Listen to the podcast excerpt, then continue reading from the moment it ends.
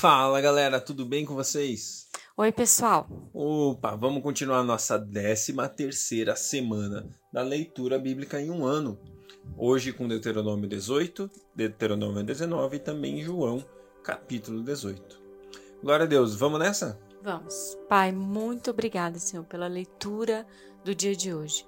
Queremos, Senhor, aceitar, Senhor, esse convite para entrar nesse lugar, Senhor, de maior profundidade contigo.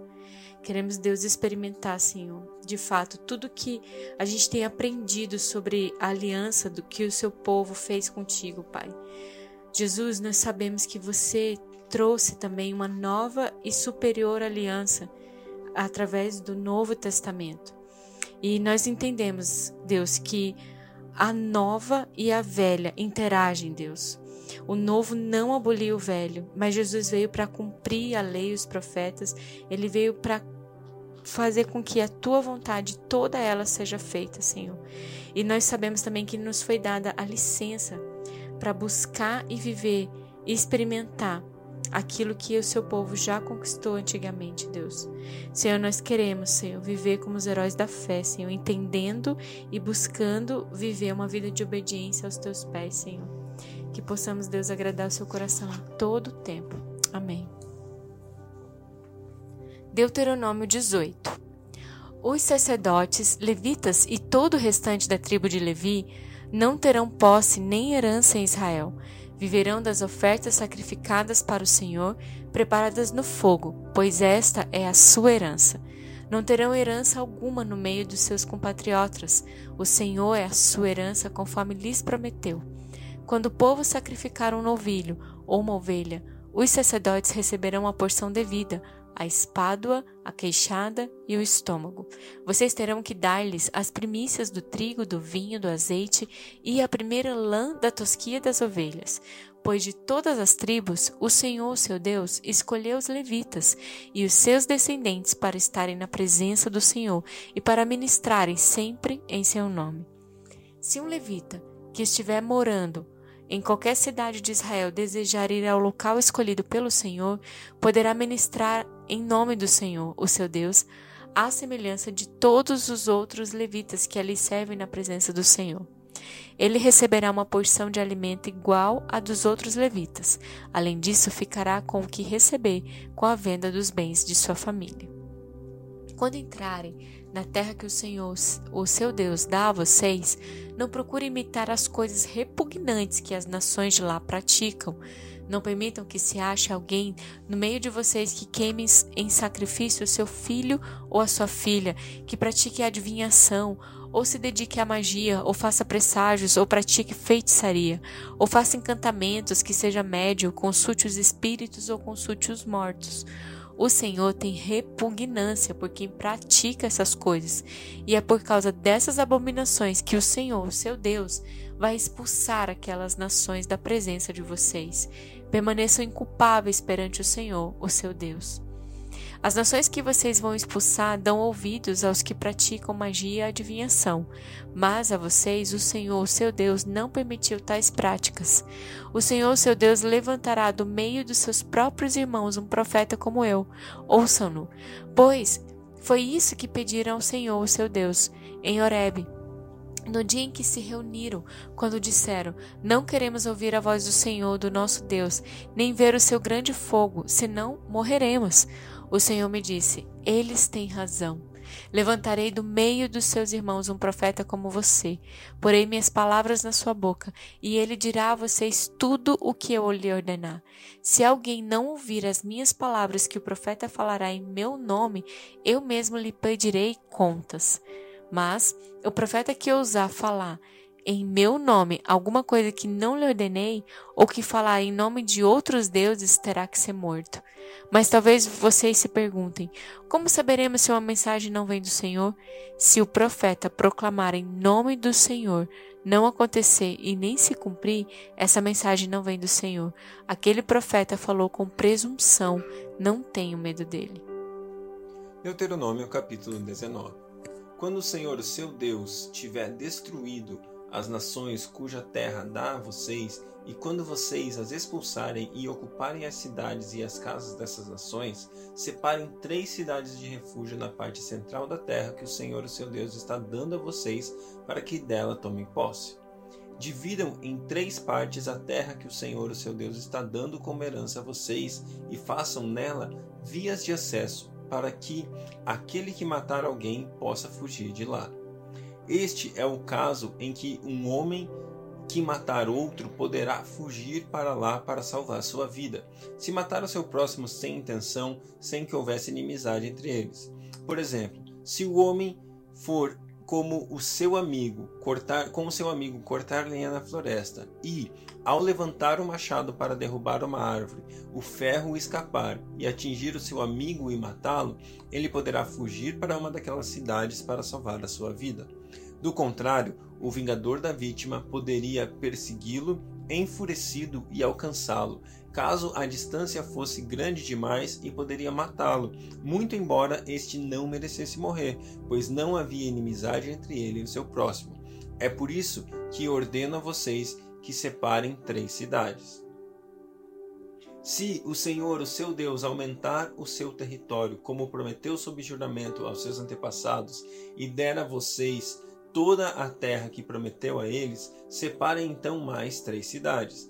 Isso acontecerá se vocês obedecerem fielmente a toda esta lei que hoje ordeno a vocês. Amar o Senhor, o seu Deus, e sempre andar nos seus caminhos. Façam isso para que não se derrame sangue inocente na sua terra, a qual o Senhor, o seu Deus, dá a vocês por herança, e para que não sejam culpados de derramamento de sangue. Mas se alguém odiar o seu próximo, ficar à espreita dele, atacá-lo e matá-lo e fugir para uma dessas cidades, as autoridades da sua cidade mandarão buscá-lo na cidade de refúgio e o entregarão nas mãos do vingador da vítima, para que morra. Não tenham piedade dele, eliminem, eliminem de Israel a culpa pelo derramamento de sangue inocente, para que tudo vá bem com vocês. Não mudem os marcos da divisa da, da propriedade do seu vizinho que os seus antecessores colocaram na herança que vocês receberão na terra que o Senhor, o seu Deus, dá a vocês, para que dela tomem posse. Uma só testemunha não é suficiente para condenar alguém de algum crime ou delito. Qualquer acusação precisa ser confirmada pelo depoimento de duas ou três testemunhas.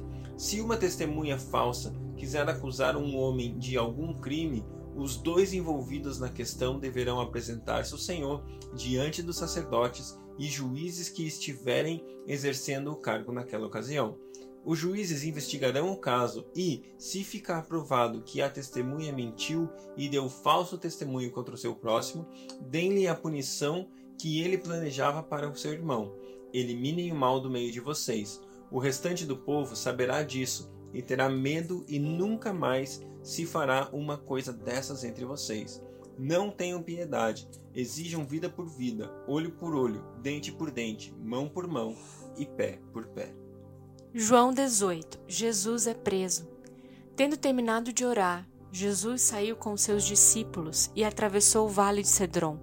Do outro lado havia um olival, onde entrou com eles. Ora, Judas, o traidor, conhecia aquele lugar, porque Jesus muitas vezes se reunira ali com seus discípulos. Então Judas foi para o olival, levando consigo um destacamento de soldados e alguns guardas enviados pelos chefes dos sacerdotes e fariseus, levando tochas, lanternas e armas. Jesus, sabendo tudo o que lhe ia acontecer, saiu e lhes perguntou: A quem vocês estão procurando? A Jesus de Nazaré, responderam eles. Sou eu, disse Jesus. E Judas, o traidor, estava com eles. Quando Jesus disse: Sou eu, eles recuaram e caíram por terra. Novamente lhes perguntou: A quem procuram? E eles lhes disseram: A Jesus de Nazaré. E respondeu Jesus: Já disse a vocês que sou eu. Se vocês estão me procurando, deixem ir embora estes homens. Isso aconteceu para que se cumprisse as palavras que ele dissera: Não perdi nenhum dos que me deste. Simão Pedro, que trazia uma espada, tirou-a e feriu o servo do sumo sacerdote, decepando-lhe a orelha direita. O nome daquele servo era Malco. Jesus, porém, ordenou a Pedro: Guarde a espada. Acaso não haverei de beber o cálice que meu pai me deu? Assim, o destacamento de soldados, com seu comandante e os guardas dos judeus, prenderam Jesus, amarraram-no e o levaram primeiramente a Anás, que era sogro de Caifás, o sumo sacerdote naquele ano. Caifás era quem tinha dito aos judeus que seria bom que um homem morresse pelo povo. Simão Pedro e o outro discípulo estavam seguindo Jesus. Por ser conhecido do sumo sacerdote, este discípulo entrou com Jesus no pátio da casa do sumo sacerdote, mas Pedro teve que ficar esperando do lado de fora da porta.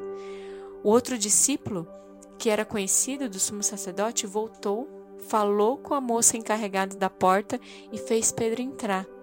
Ela então perguntou a Pedro: Você não é um dos discípulos desse homem? Ele respondeu: Não sou. Fazia frio. Os servos e os guardas estavam ao redor de uma fogueira que haviam feito para se aquecerem. Pedro também estava em pé com eles, aquecendo-se. Enquanto isso, o sumo sacerdote interrogou, interrogou Jesus acerca dos seus discípulos e dos seus ensinamentos. E respondeu-lhe Jesus: Eu falei abertamente ao mundo, sempre ensinei nas sinagogas e no templo, onde todos os judeus se reúnem. Nada disse em segredo. Por que me interrogas? Pergunta aos que me ouviram. Certamente eles sabem o que eu disse. Quando Jesus disse isso, um dos guardas que estava perto bateu-lhe no rosto. Isso é jeito de responder ao sumo sacerdote? perguntou ele. Respondeu Jesus: Se eu digo algo de mal, denuncie o mal. Mas se falei a verdade, por que você me bateu? Então Anás enviou Jesus de mão amarradas a Caifás, o sumo sacerdote. Enquanto Simão Pedro estava se aquecendo, perguntaram-lhe: Você não é um dos discípulos dele? Ele negou, dizendo: Não sou. E um dos servos do sumo sacerdote, parente do homem, cuja orelha Pedro cortara, insistiu: Eu não o vi com ele no olival? E mais uma vez Pedro negou, e no mesmo instante o galo cantou. Em seguida, os judeus levaram Jesus da casa de Caifás para o Petrório.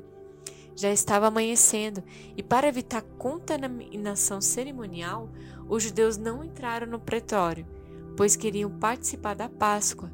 Então Pilatos saiu para falar com eles e perguntou: Que acusação vocês têm contra este homem? Responderam eles: se ele não fosse criminoso, não o teríamos entregado a ti. E Pilatos disse: Levem-no e julguem-no conforme a lei de vocês. Mas nós não temos o direito de executar ninguém, protestaram os judeus. Isso aconteceu para que se cumprisse a palavra que Jesus tinha dito, indicando a espécie de morte que ele estava para sofrer. Pilatos então voltou para o petróleo, chamou Jesus e perguntou-lhe: Você é o rei dos judeus? Perguntou-lhes Jesus: Essa pergunta é tua, ou outros te falaram a meu respeito? Respondeu Pilatos: Acaso eu sou judeu? Foram seu povo e os chefes dos sacerdotes que o entregaram a mim. Que foi que você fez? Disse Jesus: O meu reino não é desse mundo. Se fosse, os meus servos lutariam para impedir que os judeus me prendessem. Mas agora, o meu reino não é daqui. Então você é rei, disse Pilatos. Jesus respondeu: Tu dizes que sou rei. De fato, por essa razão nasci, e para isto vim ao mundo, para testemunhar da verdade. Todos os que são da verdade me ouvem. Que é a verdade? perguntou Pilatos. Ele disse isso e saiu novamente para onde estavam os judeus e disse: Não acho nele motivo algum de acusação. Contudo, segundo o costume de vocês, Devo liberar um prisioneiro por ocasião da Páscoa. Querem que eu solte o rei dos judeus? Eles, em resposta, gritaram: Não, ele não! Queremos Barrabás. Ora, Barrabás era um bandido.